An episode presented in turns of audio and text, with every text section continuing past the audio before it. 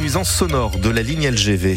Les riverains de la ligne à grande vitesse qui traversent la Sarthe s'en plaignent régulièrement. Certains ont quitté leur logement ou ont été indemnisés. D'autres ont choisi de rester, mais ils regrettent que la SNCF n'ait pas fait le nécessaire pour réduire le bruit généré par le passage des trains. À la Cropte, en Mayenne, tout près de la Sarthe, le maire veut planter des arbres, deux mini-forêts qui feraient barrage aux décibels, bien moins cher, dit-il, que des murs anti-bruit, Marcel Robin. Chez moi, euh, par exemple, l'été, quand je suis sur ma terrasse, on arrête de parler. C'est ça les nuisances. Huit ans après les premiers passages de TGV sur sa commune, le maire de la Cropte, Paul Lambert, regrette encore de ne pas avoir assez de merlons dans son village, des buts de terre de part et d'autre de la ligne à grande vitesse. Le constructeur de la LGV, s'il nous avait écouté, on aurait eu plus de merlons pour capter le bruit. Et ça, malheureusement, on n'a pas été écouté. Alors, sur notre secteur, par exemple, on a très peu de merlons. Et les endroits où il y a des merlons, ça fonctionne. Alors, il n'y a pas de secret. C'était indispensable. Mais malheureusement, le constructeur nous a pas écouté. L'idée de mini-forêt anti-bruit a donc germé dans l'esprit du maire. Ça va permettre d'atténuer, ça c'est certain. Mais surtout un écran. L'écran, c'est-à-dire euh, psychologiquement, si on ne voit plus cette ligne, même si on l'entend au loin, ça sera déjà pas mal. Le choix des essences à planter n'a pas encore été fait, mais Paul Lambert a déjà une idée précise du résultat final. On souhaite avoir euh, pas que des grands arbres, on souhaite avoir une mini-forêt, c'est-à-dire des arbres qui puissent vivre ensemble. Et surtout, hein, sur une parcelle, nous avons l'intention de faire des allées pour faire un lieu de promenade. Les élus sont accompagnés dans leur projet par le Conseil en architecture, urbanisme et environnement de la Mayenne. Un diagnostic doit être réalisé avec des recommandations, notamment sur les espèces d'arbres à planter. Marcelin Robin, le projet coûterait euh, plusieurs dizaines de milliers d'euros. Le maire de la Cropte est en train de chercher des subventions.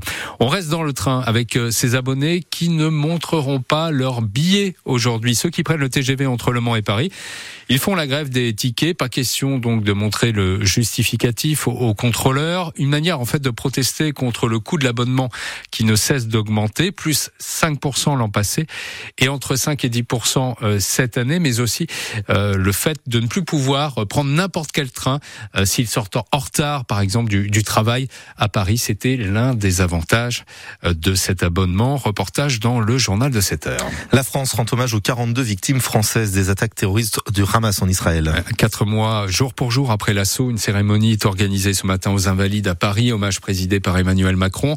Le chef de l'État rendra aussi hommage aux blessés et aux trois otages supposés hein, qui restent encore prisonniers du Hamas, trois otages français L'Élysée envisage également un temps mémoriel pour les victimes françaises des bombardements de Gaza. Euh, la forme que pourrait prendre ce recueillement et la date ne sont pas encore définies.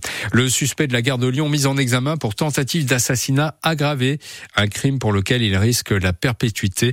Le Malien de 32 ans qui a dit vouloir s'en prendre à des Français a été placé en détention provisoire. Il a blessé trois personnes au couteau et au marteau le week-end dernier à Paris. Le pronostic vital d'une des victimes est d'ailleurs encore engagé. Plusieurs sites du groupe Lactalis perquisitionnés hier dans le cadre d'une enquête pour fraude fiscale aggravée à l'encontre du géant mondial euh, du lait basé à Laval.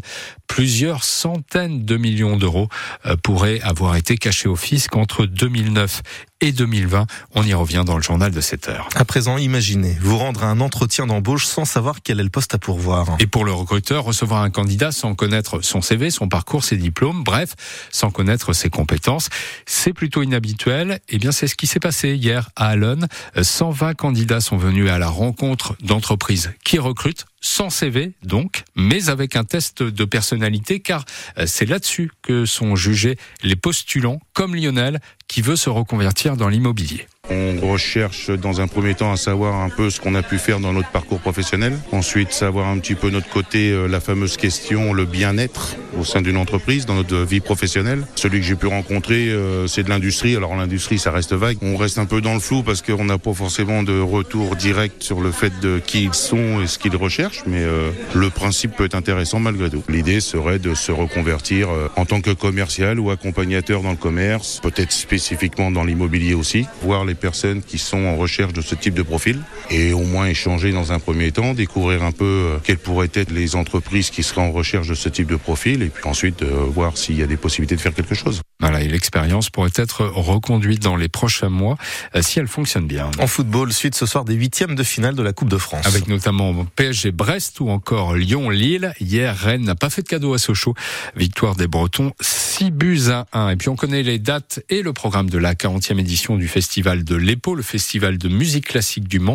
20 concerts au programme et près de 200 artistes attendus du 21 au 28 mai au cœur de l'abbaye royale de l'EPO donc.